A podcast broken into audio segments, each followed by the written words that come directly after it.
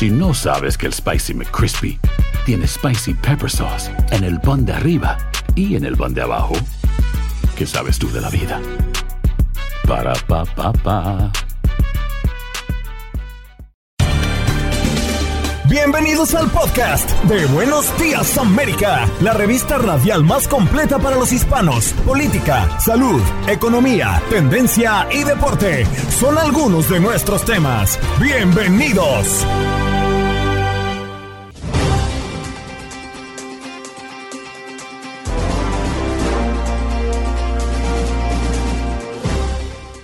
Hola, soy Andreina Gandica y este es el podcast de Buenos Días América. Hoy con el doctor Juan, nuestro médico de cabecera de Univisión, hablamos de las inyecciones para perder peso, semaglutide, muy conocida, por cierto, el riesgo de usar medicamentos contra la diabetes para adelgazar. Gabriel Preciado, nuestro periodista desde Univision Houston, nos trae varios temas y por supuesto invitándolos al rodeo, muy conocido y esperado todo el año en Texas. Jeffrey García, presidente de la Asociación de Bares y Restaurantes Latinos del estado de Nueva York, proponen en esta ciudad pues, aumentar el precio del domicilio por aplicaciones. ¿Cómo podría estar afectando a los restaurantes y bares de la zona? Jorge Rivera, nuestro abogado experto en inmigración, como todos nuestros miércoles de inmigración, nos vino a hablar esta mañana del UCIS, que extiende el plazo para casos migratorios pendientes y también le dio respuesta a las preguntas de nuestros oyentes. Aldo Pirol Sánchez con toda la información en deportiva, hablando del tenis, también hablando alrededor del Clásico Mundial de Béisbol que ya está muy cerquita de comenzar y por supuesto el fútbol internacional y el fútbol mexicano que ha ocupado especial atención sobre todo estos últimos días en nuestra comunidad. ¿Qué pasó? Las noticias relevantes. Las historias destacadas. El resumen de lo más importante. Estos son los titulares. Decenas de muertos, lamentablemente, y heridos tras el choque frontal de dos trenes en Grecia. Varios vagones quedaron retorcidos y quemados. Múltiples vagones de tren se descarrilaron y al menos tres se incendiaron después del accidente. Ocurrió durante la noche en las cercanías de Tempe, a unas 235 millas al norte de Atenas. La intensa tormenta invernal que ha cubierto de nieve buena parte del país ha retrasado viajes, cerrado escuelas y abrumado a los equipos de mantenimiento que intentan excavar en la nieve y preparar y reparar las líneas eléctricas caídas. El mal tiempo provocó casi 600 cancelaciones de vuelos comerciales y más de 4.100 retrasos hasta la noche del martes, de acuerdo con el sitio Fly Hour. La familia de Kobe Bryant acepta un acuerdo de 28.5 millones de dólares en la demanda por la publicación de fotos sensibles del accidente. Esta cifra incluye un pago del condado recientemente acordado de 13.5 millones de dólares junto a los otros 15 millones que un jurado federal otorgó a Vanessa Bryant en un juicio en agosto. Paul Vallas y Brandon Johnson van a segunda vuelta por la alcaldía de Chicago. Lori Lightfoot derrotada. Vallas y Johnson se enfrentan en segunda vuelta por ser el próximo alcalde de Chicago, luego de que los votantes le negaran un segundo mandato a la actual alcaldesa Lori Lightfoot. Es la primera vez en 40 años que un alcalde en ejercicio no es reelegido. Bodegueros rechazan una sugerencia de la policía de Nueva York sobre el uso de mascarillas en los negocios. Y es que la policía sugirió que los dueños de negocios soliciten que sus clientes se retiren la mascarilla con el fin de que sea más fácil identificar a los delincuentes cuando ocurran robos en estos establecimientos. Sin embargo, los bodegueros afirman que esto puede ocasionar conflictos y que una de las soluciones es aumentar patrullaje. En más noticias, George Santos responde eh, si va a renunciar a su puesto en el Congreso. En lo que fueron sus primeras declaraciones en español para un medio de comunicación, el congresista republicano George Santos, señalado de mentir sobre su vida privada, aseguró que no va a renunciar a su cargo en la Cámara de Representantes, pues se ganó su puesto con 142 mil votos. Sobre las mentiras que le han sido comprobadas, Santos dijo que todos cometen errores y él no es la Y si revisamos información desde California, las ayudas de emergencia por la pandemia de CalFresh llegan a su fin. El cambio será un recorte mensual de 500 millones de dólares a la asistencia alimentaria en California en tiempos de inflación. Nos vamos con más noticias porque Rusia culpa a Ucrania de atacar con drones su territorio y ordena fortalecer sus fronteras. Un informe señala que la tasa de soldados rusos muertos durante el primer año de la guerra en Ucrania supera a todas las guerras que ha peleado Rusia desde el fin de la Segunda Guerra Mundial. Y en información deportiva, el presidente de la Federación Canadiense de Fútbol ha renunciado debido a las desigualdades en salarios entre la división masculina y femenina ha reportado que así 13 federaciones de la República de Canadá así lo pidieron. Porque la salud importa. El doctor Juan Rivera nos acompaña como cada miércoles en Buenos Días América. Doctor, muy buenos días y bienvenido a su programa. ¿Cómo me le va? Hola, hola, ¿cómo estás, Andreina? Buenos días. Muy bien.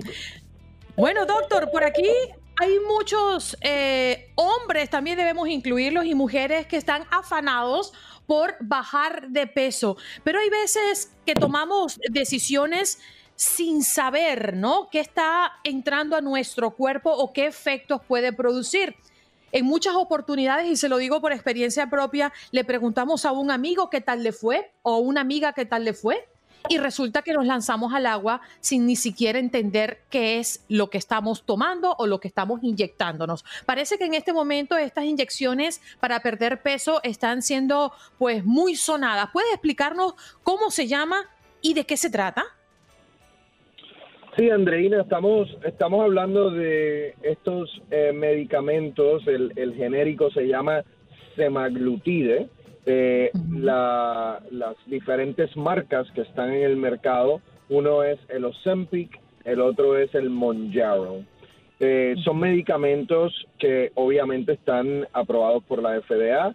Inicialmente son medicamentos que se utilizaban para controlar el azúcar en personas diabéticas, pero eh, se dieron cuenta los doctores, los científicos, que también funcionaban eh, de manera muy efectiva y segura para perder peso. Entonces, eh, pasa un proceso por la cual la FDA aprueba estos medicamentos, el Ozempic, el Monjaro, el Wegovy, eh, para la pérdida de peso. Son inyecciones que se utilizan una vez en semana y las personas obviamente pierden peso de manera significativa usualmente se utiliza para personas que padecen de obesidad, o sea, un índice de masa corporal más de 30, que también tienen eh, algún tipo de enfermedad a causa de la obesidad. Puede ser diabetes, puede ser eh, hipertensión arterial, por ejemplo. Esas son las indicaciones. Obviamente uno de los problemas que está surgiendo Andreina, es que hay muchas personas que realmente no lo necesitan, que quieren bajar 10 libras, que quieren bajar 15 libras, que realmente no padecen de obesidad y están usando estos medicamentos. Eso es una de las controversias. La otra controversia es que esto se ha empezado a utilizar tanto que hay personas diabéticas que utilizaban este medicamento que no lo han podido conseguir a veces porque eh, hay escasez de tanta gente que está utilizándolo para perder peso. Doctor, buenos días. Y además este medicamento se ha hecho bastante popular en las redes sociales, principalmente en TikTok, incluso por algunas personalidades, algunos famosos, entre ellos pues eh, Kim Kardashian, que se hablaba que había perdido peso en tres semanas, como unos 8 kilos. Eh, Doctor, pero lo que no se ha hablado es de las consecuencias que también trae para la salud, los efectos, eh, pues que son tremendos, por ejemplo, en el rostro, ¿no? ¿Qué, ¿Qué, consecuencias traería el uso de estos medicamentos? Mira, yo creo que mucho se ha escrito. Obviamente, como el los medicamentos se han convertido en algo tan populares, eh, tan popular, eh, se ha escrito muchas cosas positivas, muchas cosas negativas. El, medicamento como tal es un medicamento seguro, eh, sí tiene algunos efectos secundarios, por ejemplo, el más común son eh, efectos gastrointestinales, las personas pueden tener náusea, pueden tener algunas personas un poco de diarrea si comen lo que no deberían comer.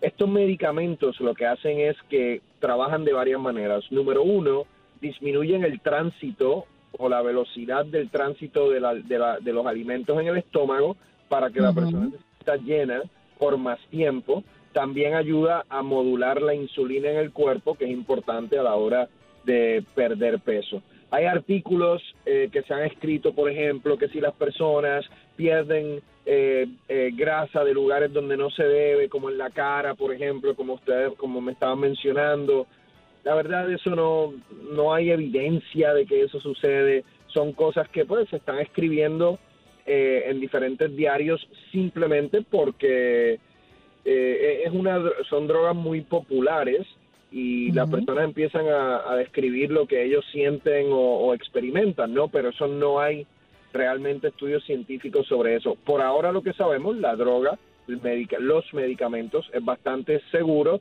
pero se tienen que usar en las personas adecuadas. Lo otro que no quiero que se me quede porque es importante. El error más grande que yo estoy viendo con estos medicamentos es que hay personas que lo usan, pero no cambian su estilo de vida, no cambian realmente la manera en que eh, se alimentan. Lo que cambian realmente es la porción, o sea, una persona se comía antes una pizza entera y ahora con el medicamento a lo mejor se come un cuarto de la pizza, pero sigue comiendo algo que no es saludable. Eh, cuando realmente lo que las personas que están en estos medicamentos lo que tienen que hacer es eh, eh, eh, tomar este tiempo en donde tienen el medicamento para cambiar su cerebro, para cambiar la forma de alimentarse, para cambiar lo que comen. No es comer menos comida chatarra para bajar de peso. Sí van a bajar de peso, pero cuando dejen el medicamento van a volver a comerse la porción entera y van a volver a subir. Claro, y seguramente la subida va a ser mucho más traumática, doctor. Claro, porque nadie le gusta bajar 20, 30 libras y subirlas después.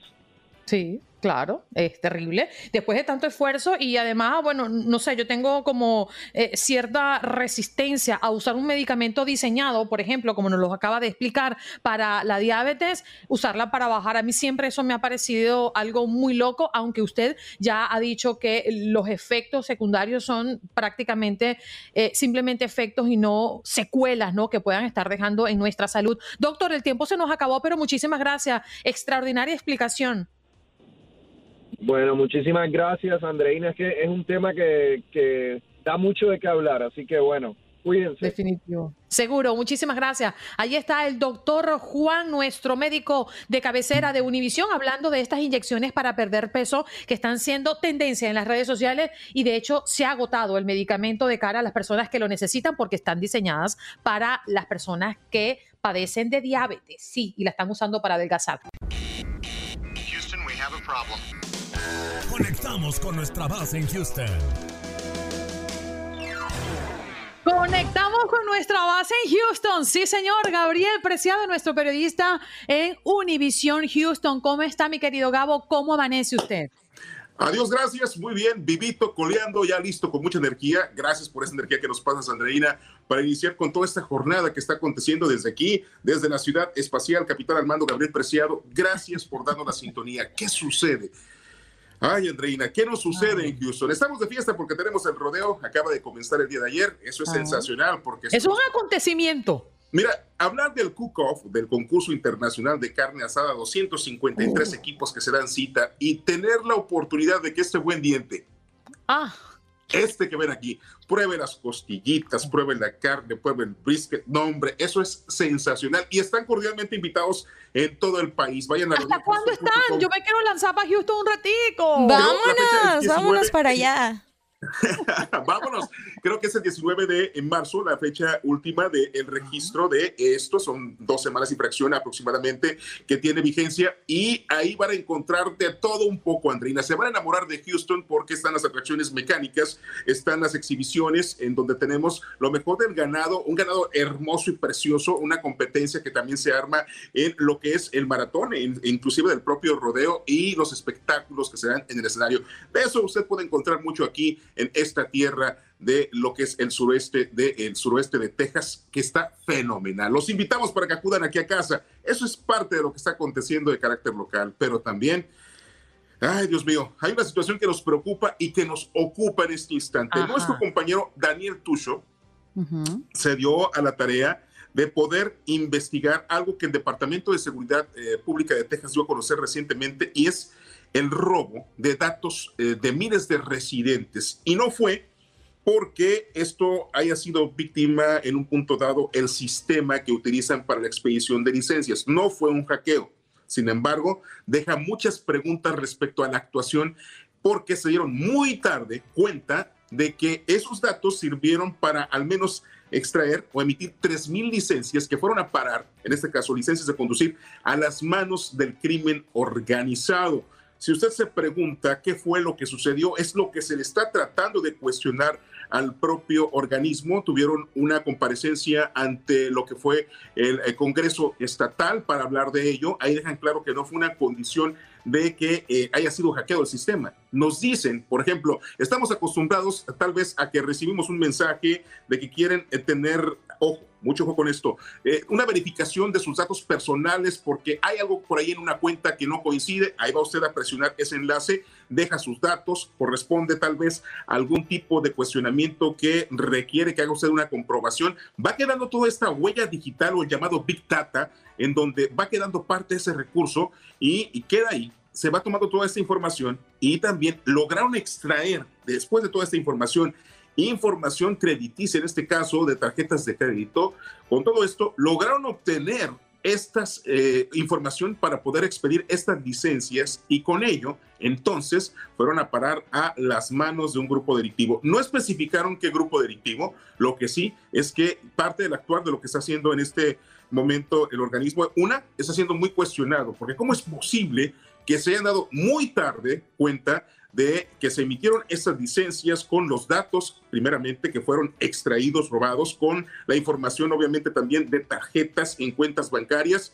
¿Cómo es que pasó esto? Porque los mismos bancos comenzaron a alertar el sistema de eh, DPS para que eh, dieran cuenta de lo que estaba sucediendo y a partir de ello, de ello viene el actuar de las autoridades. Por eso, una de las recomendaciones que le dan en este momento a la población es que verifique primeramente sus cuestiones eh, crediticias, en este caso las cuentas con sus créditos para que se dé cuenta si es que hay algo por ahí raro y turbio. Segundo, en el transcurso de estos días van a estar recibiendo eh, las personas afectadas, esos 3 mil, se habla de que fueron 3 mil, fíjate, 3 mil personas afectadas, van a estar recibiendo las cartas correspondientes por parte de esta organización de la Dirección de Seguridad Pública para darles a conocer a los afectados cuál es el proceso que tienen que seguir.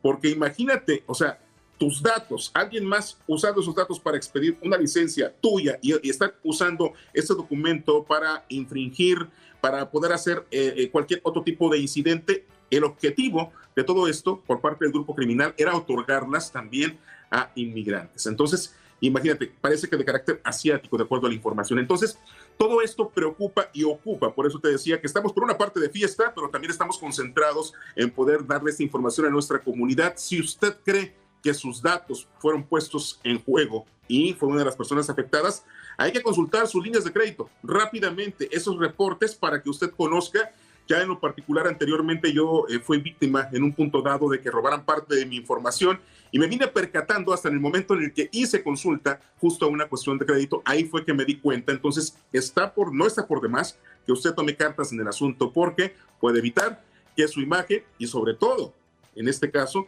eh, pues sea robada su identidad inclusive en un futuro. ¿Por qué no? Eso es pan de todos los días aquí en nuestro país. Es muy importante, Gabo, lo que mencionas, porque como han caído tantas personas en Texas, también caen muchas personas en el resto del país, en el mundo entero, por las estafas a través también de las aplicaciones y de los correos electrónicos. He escuchado recientemente muchas personas dicen, me hackearon mi cuenta de Instagram, por darte lo menos. Eh, me, han sacado dinero de mis cuentas de banco. Me han usado el seguro social. Mm, o sea, es decir, ¿por qué? Porque estamos dándole también apertura a las personas que entran quizás con un correo electrónico falso a invitarnos a dejar datos personales. Hay que tener muchísimo cuidado y siempre atender a las alertas porque las redes sociales y los correos electrónicos se prestan para mucho esto. Tienen que leer muy bien. Arroba Instagram arroba wellfargo.com. Siempre saber que todas las letras están exactas para entender que eso es legítimo. Y mira, estoy eh, justo poniendo atención a lo que es la parte de mi teléfono, porque en el momento en el que tú das uso a un mensaje, das ese clic para poder abrir y corroborar esa información, cerciórate de que realmente sea el sitio que te lo está enviando. ¿Por qué? Porque si es cierto, oye, ah, por favor, denos, confírmenos por favor su password. Ahí vas tú a colocar la, información, bla, bla, bla, Confírmenos por favor, este, qué, cuál es la pregunta que usted eligió que le da seguridad. Ahí vas a contestar. Les estás otorgando toda esta, eh, toda esta pieza. Es más, con decirte que yo recibí notificaciones de que mi cuenta de Netflix había sido suspendida. No tengo Netflix. O sea, cosas por el estilo. Ojo, ahí está el hecho de que usted pueda dejar sus datos, ese big data que puede, usar, eh, puede traerle muchas consecuencias negativas a futuro. Así que a tomar medidas. Gabo, muchísimas gracias y espero vernos en el rodeo.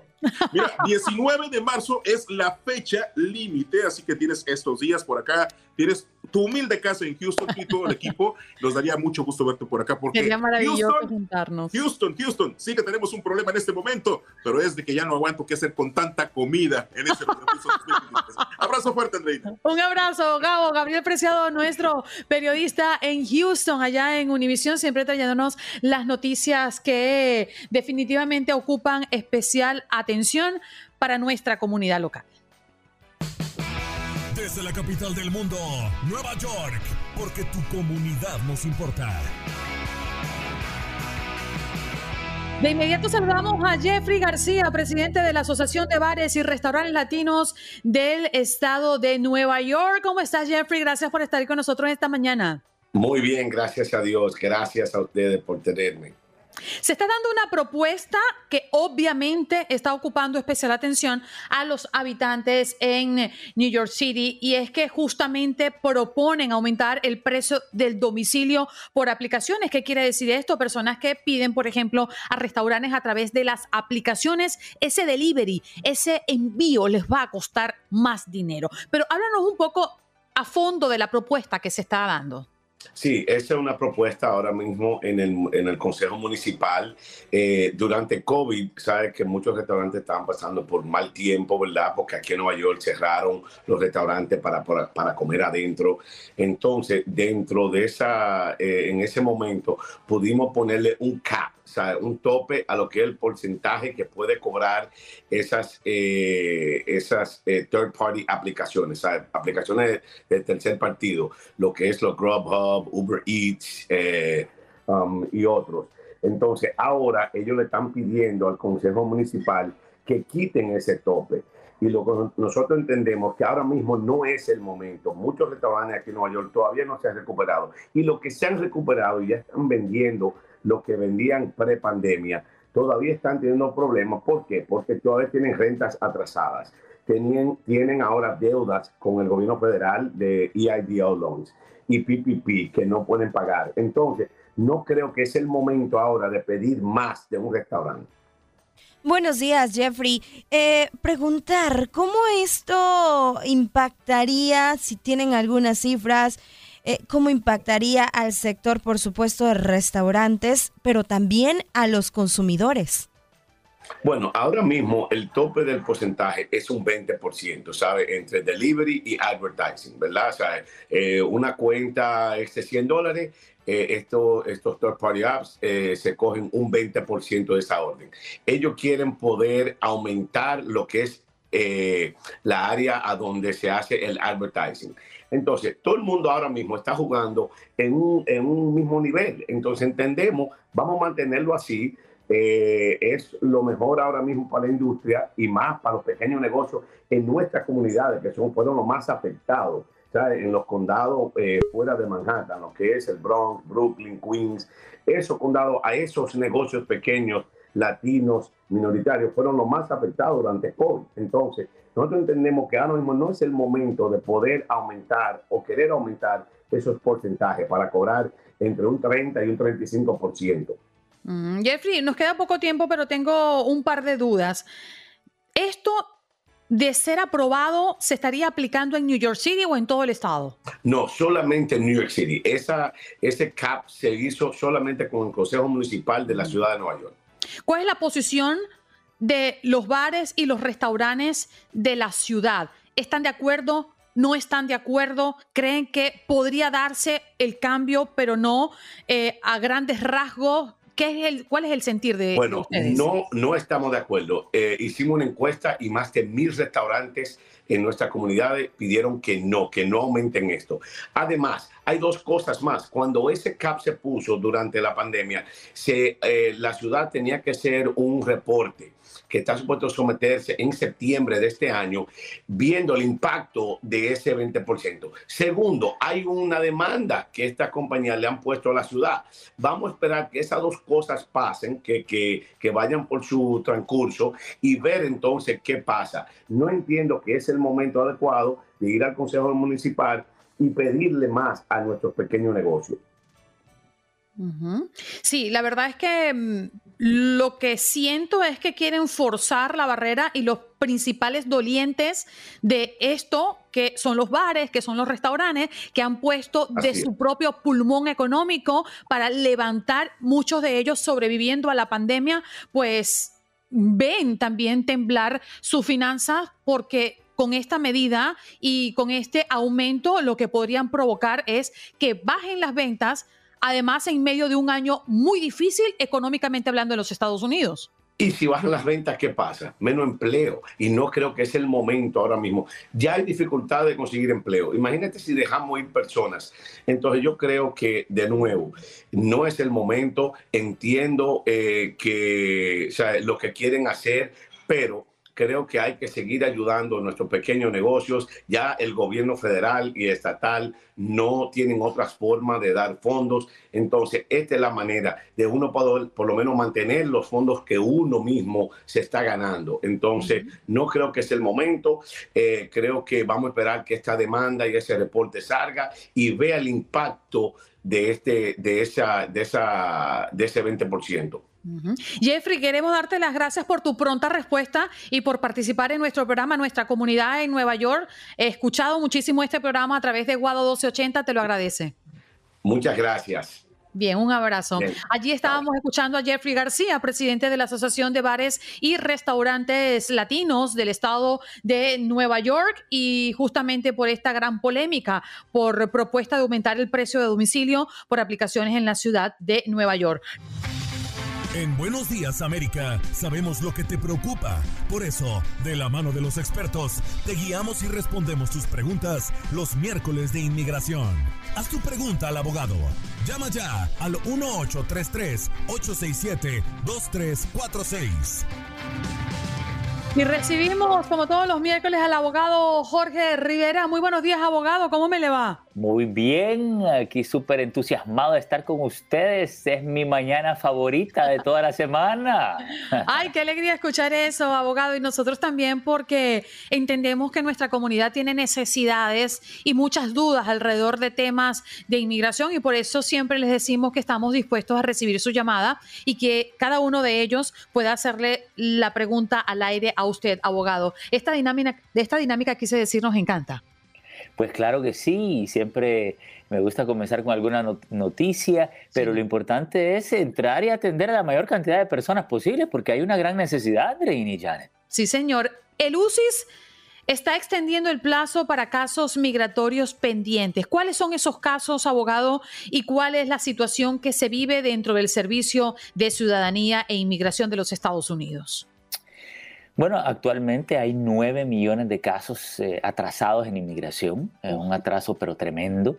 Eh, y esto de las extensiones para responderle a inmigración lo han venido haciendo eh, desde el COVID eh, y siempre lo extienden y lo que están dando es 60 días adicionales. O sea que si a ti te llegan a pedir algo eh, en inmigración, eh, tú tienes 60 días adicionales a la fecha límite que te da inmigración para responder. Y esto le cae eh, pues al pelo, como dicen, a mucha nuestra gente porque les cuesta conseguir las cosas en poco tiempo y tienen que mandar a pedirlas, a veces a sus países, y así tienen un poquito más de tiempo para respirar.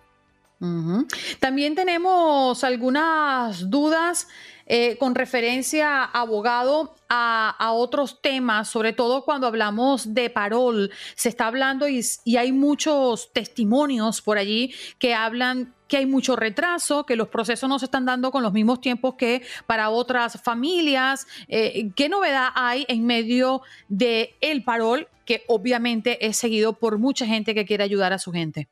Bueno, específicamente aquí estamos hablando de Haití, Nicaragua, Venezuela y Cuba. Eh, el parol le permite a un patrocinador traer a su familiar y, o no tiene que ser familiar que esté eh, fuera del país. Em, para comenzar, lo último que ha pasado es que el juez rechazó el pedido de 20 estados para, para ponerle paro a este programa del parol. Por el momento no lo van a parar, el, juicio en la corte continúa y ya quedamos pendiente una decisión final que puede demorar meses o hasta más de un año.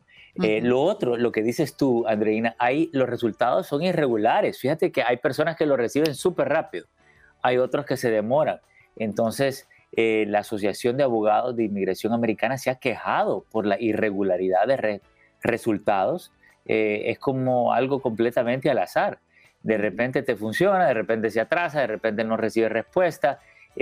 no está trabajando muy bien este sistema Podemos seguir intentando, claro que sí, eh, pero bueno, ya sabemos que tiene sus irregularidades. Vámonos con Aníbal, que nos ha llamado al 1833-867-2346. Aníbal, gracias por llamar. ¿De dónde nos llamas? Y por favor, tu pregunta para el abogado. Sí, les llamo de aquí de, Dallas, Texas, y este mi pregunta es al abogado, pedí a mi, soy ciudadano, pedí a mi hermana en el 2009, soy del, somos del Salvador, ella está aquí, entonces mi pregunta es, ¿por qué año, por qué año vienen y este arreglando? Y aquí escucho en la, en la radio. Gracias y buenos días para todos. Actualmente, Aníbal está en, diciembre 15 del 2007 para El Salvador una petición de un ciudadano americano por su hermana. Te voy a dar un consejo importantísimo. Si ella ya está acá, cuando llegue el turno en aproximadamente dos años, va a necesitar un perdón. Pero ese perdón no lo puede hacer en base a ti, sino que lo tendría que hacer en base a un esposo o a los padres. Te recomiendo hacer, pero corriendo, la petición para tus padres, para que de aquí hasta dentro de dos años, cuando ella ya esté en turno, ellos sean residentes y pide el perdón en base a ellos. Buen oh. consejo. Tremenda estrategia, abogado. Muchas personas se quedan con ese vacío estratégico y caen por mala asesoría. Así que por eso es que tenemos al mejor abogado todos los miércoles por acá. Bueno, vámonos a escuchar a Ángel. Ángel, ¿de dónde nos llamas y tu pregunta, por favor? Muy buenos días, Andreina y abogado, aquí todos los millones de radioescuchas. Mi pregunta es la siguiente, TPS de Centroamérica. Mi hijo tiene TPS, ahora es ingeniero eléctrico y la compañía donde él trabaja le va a dar sponsor, dijo, y cuánto tiempo le va a tardar y qué documentos tiene que presentar. Uh, interesante, Ángel. Buenísima oportunidad que tiene. Eh, yo les recomiendo, eh, ese proceso generalmente demora de dos a tres años, que es el proceso de PERM, eh, para que le den la residencia. no sé si su hijo se quedó ilegal en algún momento, pero lo que les recomiendo es que pide el permiso de viaje, que salga, vuelve a entrar, va a tener una entrada legal y así se facilita el proceso para que él pueda obtener la residencia en base a la empresa. Así que pónganse las pilas porque estas oportunidades no le llegan a todo el mundo. así es. Janet, tenemos preguntas aquí en el chat, a ver si podemos ir respondiéndolas. Claro que sí. Antes eh, llamó una persona que también no quiso salir al aire, pero nos dejó su pregunta y dice que eh, cuánto tarda un permiso de trabajo, es la duda que tiene. Ok, el permiso de trabajo, Janet, puede demorar eh, hasta un año. Eh, si chequeamos todos los eh, centros de servicio de inmigración, California, Texas, el Centro Nacional de Beneficios, tienen un aproximado de un año, pero se puede tratar de acelerar. Y mira, no es tan complicado, te puede ayudar tu abogado o tú puedes mandar una carta que diga explicando la emergencia que tú tienes. Por ejemplo, estaba hablando con una muchacha hoy en la mañana y ella me decía, mira, no me dan la licencia de conducir sin el permiso de trabajo. Entonces yo digo, mira, eso es una emergencia, porque tú no puedes andar manejando sin licencia. Y ella, vamos a, hacer el intento y, debe de ser suficiente para que se lo den más rápido. Bien, por acá también tenemos a Leslie Washington que nos escribe y nos dice, buenos días. Pregunta para el abogado, ¿una persona que entró con visa de trabajo tiene posibilidad de arreglar su residencia? Pues claro, y aquí la clave es que la persona no se haya quedado indocumentada, ¿ok? Porque si se quedó ilegal, entonces ya es más difícil arreglar por el trabajo. Eh, solo se puede si calificas por la ley 245i para pagar la multa de los mil dólares o por el perdón en base a tus padres eh, o esposo o esposa. Perfecto. Tenemos eh, también a Gaspar Bucio que nos dice, abogado, se dice que UCI está pensando subir las tarifas. ¿Usted qué sabe? ¿Las tarifas van a subir y cuándo? Sí, eh, ya presentaron una propuesta para aumentar las tarifas, eh, pero este proceso va a demorar, va a demorar algunos meses. La recomendación es no dejes para mañana lo que puedes hacer hoy. Si puedes aplicar, si tienes, eh, calificas para la residencia, permiso de trabajo, permiso de viaje, lo que sea que tú vas a pedir, pídelo ya. No esperes hasta donde, cuando ya pueda ser muy tarde y ya viene un aumento de precios que te puede costar cientos o miles de dólares si estamos hablando de toda una familia. Anticipamos que ese cambio eh, sea finalizado este 2023. También tenemos por allí eh, otra pregunta de Cecilia, Jane. Eh, él dice, abogado, tengo mi primo en Arizona. Él pidió asilo, está en una penitenciaría, dice que tengo que hacer una carta para que lo dejen salir. ¿Cómo puedo hacer? ¿En qué situación está? Soy residente, estoy en Utah. Bueno, eh, si tú puedes resolver con esa carta, eh, adelante, te ahorras eh, tiempo y dinero. Generalmente, estos casos, si él tiene una solicitud de asilo, requiere que el abogado vaya y hable con el, oficial de deportación o le pida una fianza al juez. Así que trata de ahorrarte el dinero con una cartita, pero si no te funciona, ya tienes que contratar al abogado que vaya a pedir o exigir esa, esa fianza. Hay veces hay que ponerse bien agresivo con inmigración para que suelten a las personas. Uh y Janet, no, no se pone fácil la cosa. Es una pelea muy dura y en muchas oportunidades dolorosa, ¿no? Para la familia que tiene a su persona querida retenida. Abogado, cuéntenos dónde y cómo podemos encontrarlo. Sí, me pueden llamar, Andreina, al 888-578-2276. Vamos a hacerlo cantadito. 888-578. 2276. Necesito que me ponga una musiquita para que me salga mejor la canción. Se lo vamos a preparar, abogado, para su próximo segmento y así no las baila, no las zapatea, no nos mueve la cadera y con la mano en la pared también lo podemos aceptar. Ustedes se quieren reír de mi bailada, ya sé, ya la conozco. Hasta luego, abogado, feliz día. Cuídense, Hasta luego. Allí escuchaban al abogado Jorge Rivera, experto en inmigración, atendiendo sus dudas, como todos los miércoles en nuestros miércoles de inmigración. Estás escuchando el podcast de Buenos Días América, la revista radial más completa para los hispanos. Escúchanos en las diferentes plataformas: Euforia, Spotify, TuneIn y iHeartRadio. Tu DN Radio. Vivimos tu pasión. Adrenalina, pasión y orgullo. Todo por ser campeones. En Buenos Días América. Contacto Deportivo.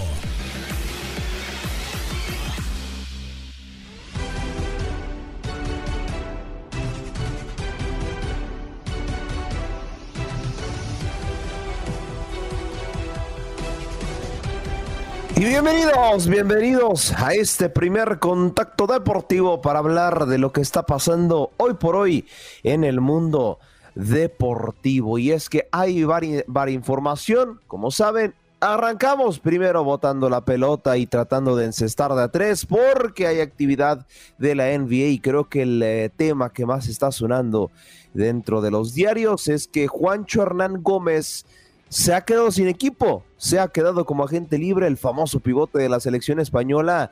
Eh, ha llegado a un acuerdo ¿no? con los Toronto Raptors, quienes han, han decidido rescindir el contrato al jugador debido a que pues han firmado a Will Barton, otro jugador que decidió finalizar su contrato con su ex equipo, los Washington Wizards.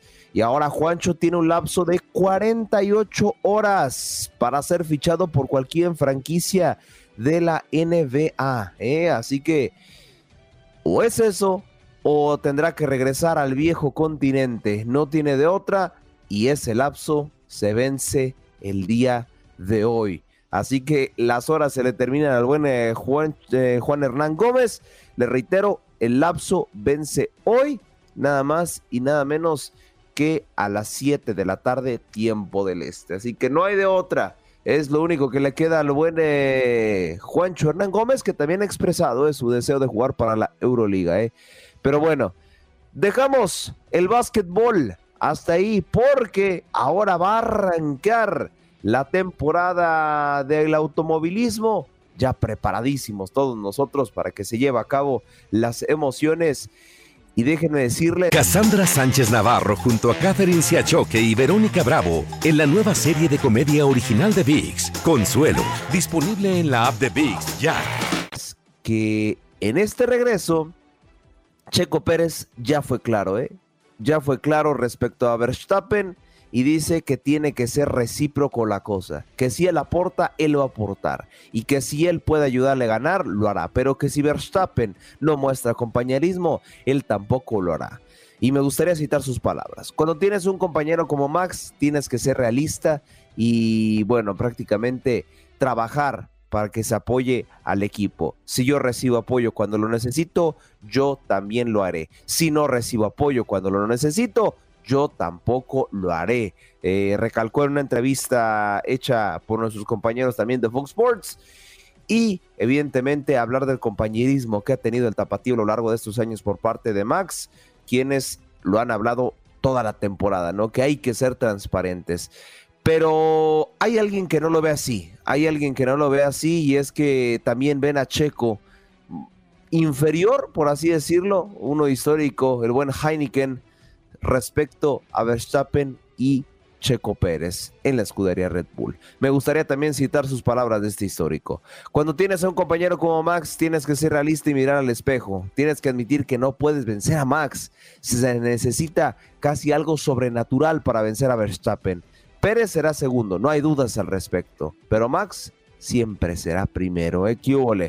Así las declaraciones de este histórico piloto de la Fórmula 1 que le da el punto bueno a Verstappen para que sea otra vez por ahí tricampeón de la Fórmula 1. Aquí hay unas pequeñas declaraciones de Sergio Pérez precisamente para la cadena Fox Sports respecto a la relación Checo-Verstappen. Lo hemos hablado y tenemos una relación muy, muy transparente. La verdad que con Max eh, he tenido muy buena relación desde el inicio y, y, al final es importante no dejar todo esto atrás porque al final tenemos que trabajar como un equipo y, creo que eh, todo esto ha quedado atrás y lo importante va a ser apoyar al equipo. Profesional, como siempre, nuestro buen eh, Sergio Pérez, el cual eh, se le desea toda la suerte del mundo para la próxima temporada y pues bueno, preparadísimos, preparadísimos porque se viene la Fórmula 1. Hay tres premios eh, en Estados Unidos esta temporada. Impresionante también México, Canadá y Brasil para completar los premios que se jugarán en el bello continente americano. Para hablar de lo que está pasando hoy en día y dar algunas actualizaciones al Clásico Mundial de Béisbol. Ya estamos arrancando motores ya son seis días lo que hacen falta y tú lo vivirás a través de la frecuencia de tu DN Radio y tu aplicación Euforia, ¿eh? porque el calendario está movidito. Arrancamos el día martes con el partido entre Cuba y la selección de los Países Bajos desde tierras asiáticas. Así es, en Asia y en América se jugarán los dos, eh, prácticamente dos grupos para Asia y dos grupos para América, evidentemente, para este clásico mundial de béisbol que va a estar arde. Y en actualizaciones es que México sumará otra baja para el próximo torneo del el Clásico Mundial de Béisbol. Estamos hablando, ya lo habíamos confirmado, al buen Alejandro Kirk, quien eh, no estará por temas personales ya que será papá. Y esto le, abrió, le abrió perdón, la cita por parte de Manny Barrera, quien será el escogido para reemplazar su lugar. Este jugador del MLB en la temporada 2021 con eh, los Orioles de Baltimore, pues tiene una tasa eh, de 2.2 entradas de efectividad de 13.50. Es el eh, seleccionado para reemplazar al buen Alejandro Clear, quien se le había contemplado para que fuera al la como tal a la serie mundial, a este mundial de béisbol. Este veterano de 34 años, recordemos que es nacido en Arizona, pero tiene ascendencia mexicana y ya también jugó en lo que viene siendo la Liga Mexicana de Béisbol, tanto como la Liga Mexicana del Pacífico con los Toros de Tijuana y los Tomateros de Culiacán, respectivamente. En más actualizaciones, ayer les comentaba que Sheiya Suzuki podría, podría, ¿eh? Ser baja para Japón en este clásico mundial de béisbol. Hace unas cuantas horas acaba de ser oficial que el japonés de los eh, cachorros de Chicago no estará con el país con uno de los países que recibirán el torneo de béisbol. No estará presente con su equipo debido a una lesión y él eh, prácticamente comenta que ha trabajado muy duro para cuidar su cuerpo, pero que estos aspectos negativos pues no le permiten desarrollarse perfectamente y que prefiere eh, priorizar estar saludable a que vaya a la Serie Mundial y pues termine por lesionarse. Desafortunadas bajas para lo que viene siendo la selección nipona y todavía en más actividad, en más actualizaciones es que Fernando Tatis Jr., este ya está confirmado, no irá a la World Baseball Classics con eh, su país, República Dominicana, pero pues él revela lo que más le ha dolido eh, de todo esto, ¿eh? porque le dolió más, a palabras de él, le dolió más esta baja con su país que la sanción que le puso la Major League Baseball, la Major League Baseball perdón, cuando no pasó los exámenes de dopaje por haber consumido close de bol, una sustancia que prácticamente no está permitida en la MLB. Y me gustaría citar sus palabras. Me dolió más que la suspensión el no poder representar a Dominicana en el Clásico Mundial. Era algo que desde niño siempre, siempre, perdón, había soñado, declaró el infielder eh, para MLB. Así que bueno, desafortunadas las noticias para este jugador de béisbol. Así las actualizaciones al momento para el World Classic Baseball de la eh, del Mundial de Béisbol, perdón, que será un evento inédito, un evento grandísimo para toda la hermosa audiencia que le gusta el béisbol. Y obvio, lo vivirán a través de su casa oficial en español en los Estados Unidos, TUDN Radio. Para hablar de lo que pasará el eh, día de hoy en la Premier League, que la Premier League está al rojo vivo porque se jugarán duelos pendientes de la jornada número 7 específicamente y con esto pues nos traerá varias emociones y varias pasiones como me gusta decirles. Al momento, el Arsenal marcha primero con 24 partidos jugados con 57 puntos.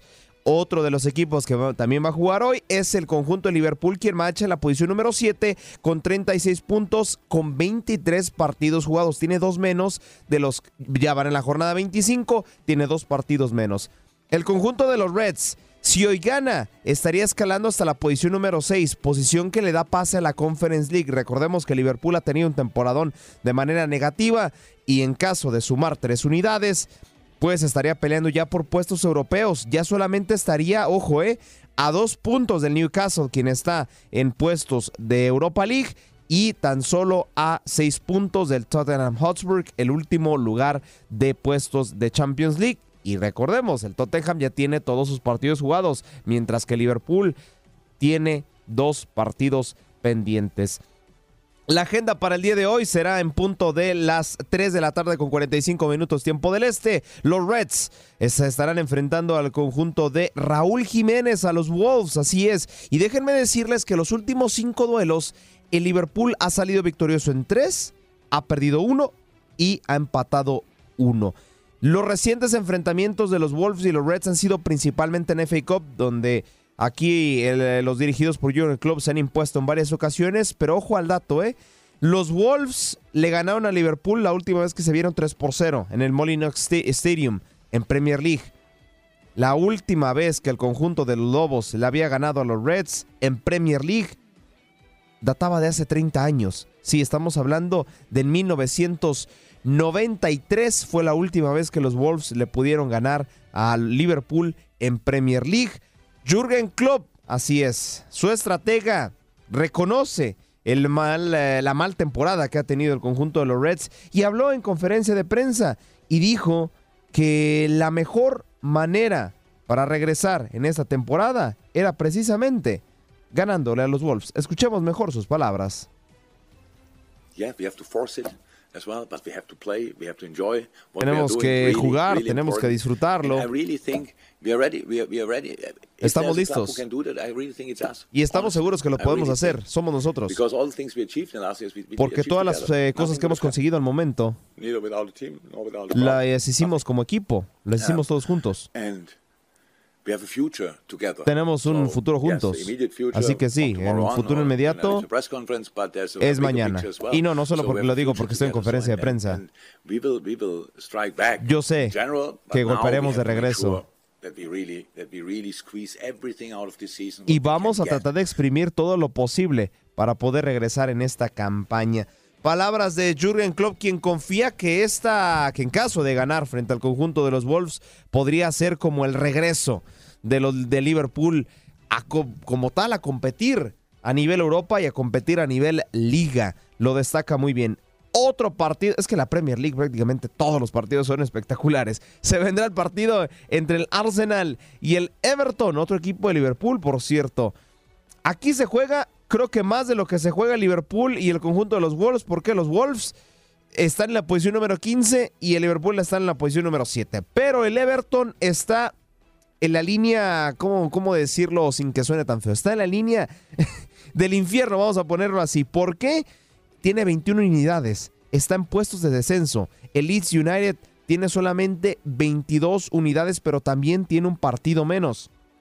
Ahora, está interesantísimo el descenso, ¿eh? porque directamente hay de la posición número 13 del Nottingham Forest hasta la posición número 20 están implicados en temas de descenso. Y es más, si quieren hasta sumamos al Crystal Palace que va número 12 porque solamente tiene 27 unidades. Son varias, son muy pocos eh, puntos respecto al 12, al 20, prácticamente son 6 puntos. Si tú eh, te vas a la Premier League, 6 puntos es una nada prácticamente. Leicester City, Wolves, West Ham y Leeds al momento se están salvando. El Everton, el Everton está en riesgo de, de descender a la Championship. Y el Arsenal, por su parte, tiene un partido menos el, que el Manchester City, que es su máximo perseguidor con 55 unidades. Ellos tienen 57 y con este partido estarían ampliando su ventaja a 5 puntos. Importantísimo este duelo para el Arsenal si es que quiere seguir compitiendo. Primero, por ganar la, la Premier League, que no la gana desde hace ya 9 años, 19 años. Y pues evidentemente romper la racha que tiene el Manchester City de dos años consecutivos ganando la Premier League. Y obviamente también, válgame la redundancia, garantizar puestos europeos. Bienvenidos al octavo arte, rueda la pelota en territorio mexicano. Y es que hay noticias de la Liga Mexicana de Fútbol, algo que ha sido tema prácticamente toda la semana. Es eh, no el primer lugar de, de la posición de la Liga MX, no el segundo lugar ni el tercero, el cuarto lugar porque las Chivas desde que las dirigía Matías Almeida no habían llegado a un tercero general, ni con Bucetich, ni con el famoso y apodado Ricardo Cadena, mejor conocido por los compas como Richie Chain. No, no había llegado ni con eh, José Saturnino Cardoso, ni varios técnicos que llegaron después de la dirección de Matías Almeida hasta la tercera posición. De hecho, cuando llegó Belko Paunovic, ya muchos a través de redes sociales, a través de TikToks, pues ya lo decían que lo comparaban. Con el pastor que llevaron en condiciones muy similares. Bueno, las Chivas son tema mediático hoy por hoy en lo que viene siendo la agenda del deporte. Hace mucho que no tenían un arranque tan espectacular. Y debido, debido a ello, nuestra compañera de TUDN, Karina Herrera, nos tiene preparada la siguiente pieza acerca del Club Deportivo Guadalajara. Se han ido nueve jornadas del Clausura 2023 y las Chivas de Belko Paunovic han ilusionado a su afición. Nosotros nunca vamos a parar la ilusión que creamos con nuestras act- actuaciones, pero dentro, dentro de nuestro entorno interno lo que se debe mantener es la humildad, eh, la predisposición de trabajar. siempre vamos a ofrecer que la afición se, se ilusione y eso, eso es muy bueno, eh, pero sabemos que esto es fútbol y sabemos que esto es un campeonato muy corto y no hay que, no hay que bajar la guardia en ningún momento. En nueve fechas, los rojiblancos tienen cinco victorias, tres empates y solo un descalabro. Por si fuera poco, son el mejor visitante y se mantienen invictos fuera de casa. De los estrategas más destacados en el rebaño en los últimos años, Paunovic ha superado a José Manuel de la Torre y Matías Almeida en los primeros nueve partidos de su torneo de debut en el banquillo rojiblanco. Solo Hans Westerhoff cuenta con mejores números que Pauno. Estamos todos muy eh, contentos, pero no satisfechos. Vamos a seguir exigiendo. Creo que esto tiene que ser nuestro ADN también. En su torneo de presentación, Chepo consiguió cuatro victorias, un empate y cuatro derrotas en el Clausura 2006, mientras que Matías Almeida en el Apertura 2015 arrancó con cuatro triunfos, dos empates y tres descalabros, consiguió 14 puntos. Hans se presentó en el Apertura 2003 con seis victorias, un empate y dos descalabros. Sumó 19 unidades, una más de las 18 que suma actualmente Paunovic. Así, el rebaño buscará seguir demostrando que no es un espejismo el proyecto de Belko Paunovic. Así como cerró esta hermosa pieza nuestra compañera Karina Herrera, que no es un espejismo lo de Belko Paunovic. Y es que lo comenté en contactos deportivos pasados. La misma afición dice, antes jugábamos mal y perdíamos, ahora jugamos bien y, perdón, jugamos mal y ganamos, porque la verdad, eh, un estilo de juego, y quiero invitar a la mesa a nuestro estimado operador George Acosta, que él es chivista mm, de corazón, eh, para que también nos dé su análisis, ¿no? Ya como aficionado, pero, eh, a ver, mi George, Belco tiene total responsabilidad de el... La verdad yo lo voy a poner entre paréntesis porque a mí las chivas a veces no juegan bien. Eh, entre paréntesis, el buen momento del Guadalajara. Sí, sí, sí, claro, todo tiene su porcentaje. Claro que la mayoría de porcentaje lo tiene eh, los jugadores, ¿no? Eh, Bielko eh, llegó un equipo totalmente que desconocía y ese es el mérito para mí que tiene Bielko Paunovic. Eh, el hacer jugar a este equipo de Guadalajara, porque si tú te fijas, son casi los mismos jugadores a excepción del Pocho y de Daniel Ríos, que son los que llegaron como refuerzos. Todos los demás ya tenían más o menos un estilo de juego, pero el, el estilo de juego que le está implementando Paunovic, ese sí es la mano de él. Ahora, también hay que decirlo, los primeros partidos no fueron los mejores. Yo creo que se le está viendo ya la mano de un sistema de juego a raíz de dos, tres partidos para acá, es lo que yo estoy viendo, porque también hubo una, una pequeña alarma cuando, cuando se lesionó este Alexis Vega, que era súper dependiente el equipo de Alexis Vega. Hoy en día ya se está viendo que ya no hay una Alexis dependencia. Ahora hay Víctor dependencia. Exactamente, ahora es el pocho, ¿no? Entonces, ahora vamos a ver cuando se recupere Alexis Vega, ¿por quién lo va a meter? Esa va a ser la cuestión y si va a volver a encuadrar el estilo de juego que tiene Alexis Vega con el, estilo de juego que ya le implementó al Guadalajara Paunovic, ¿no? Esa va a ser la, para mí va a ser uno de los puntos eh, a tratar. Ay, ¿quién diría, no? Chance en una de esas, lo mejor que le pudo haber pasado a Chivas fue la lesión de Alexis Vega. No sabemos, no sabemos, no quiero meter cizaña. Pero alguien que tuvo responsabilidad también, pues fue Ricardo Peláez, que en el programa de Línea de Cuatro aprovechó para comentar que qué bueno que llegó alguien mejor que él, así lo apoda. Ser muy puntual, este, y creo que lo he dicho aquí muchas veces en Línea de Cuatro. ¿Cuántas veces dije, ojalá Chivas tenga un buen inicio de torneo? Que no lo ha tenido en los últimos tres años. Hoy lo tiene. Salí muy bien, muy bien de la institución. Tú dejaste las bases, Richard, es todo no, tu no, trabajo. No, no, no, no, no. Salí muy bien de la institución con Amauri, con Kenia, con Yelena, con, con los dueños de la institución, muy agradecido. Siempre he sido agradecido con las instituciones que me han dado trabajo. Y yo no soy de los amargados que hay que desearle el mal cuando ya no estoy. Al contrario, me dieron trabajo, mi familia vivió de eso. Entonces hoy estoy muy contento de que a Chivas le esté yendo bien para todos los amargados que creen que hay que ser como yo, yo, yo soy Habla, diferente. Alex. Yo pienso distinto. No, no, no, lo dijo por, por una broma, Alex. No, no, no, no tiene nada que ver esto. No, y fue, bueno, Me da mucho ahora, pues, gusto. fue me da mucho gusto. La verdad me se da asoma. mucho gusto que a Chivas le esté yendo muy bien, porque me trataron muy bien y porque qué bueno que llegó alguien que lo hace mejor que yo. Esa es la realidad. Y lo digo con, con los valores que A ver, aprendí en mis Ricardo, padres. pero, pero Así cerramos prácticamente la información de las Chivas. Rapidísimo les comento que hoy también se jugará la primera semifinal de la Copa del Rey y también, eh, pues evidentemente, el eh, gran, gran enfrentamiento que se viene en cara. Será el conjunto de los Asuna frente al Athletic a las 3 de la tarde, tiempo del Este. Y recapitulando uno de los titulares que dije, que el presidente de la Federación Canadiense de Fútbol había renunciado, déjenme decirles que esa, esa posición está abierta a través de plataformas de empleo. Así que, bueno, por si ya no me van en Buenos Días América, seré el nuevo eh, eh, presidente de la Federación Canadiense de Fútbol, ¿no? Así que con esto estamos cerrando nuestro cuarto y último contacto deportivo. Gracias por acompañarnos en nuestro podcast. Buenos días América. Y recuerda que también puedes seguirnos en nuestras redes sociales. Buenos días AM en Facebook y en Instagram. Arroba Buenos días América. AM. Nos escuchamos en la próxima. Cassandra Sánchez Navarro junto a Catherine Siachoque y Verónica Bravo en la nueva serie de comedia original de VIX, Consuelo, disponible en la app de VIX ya.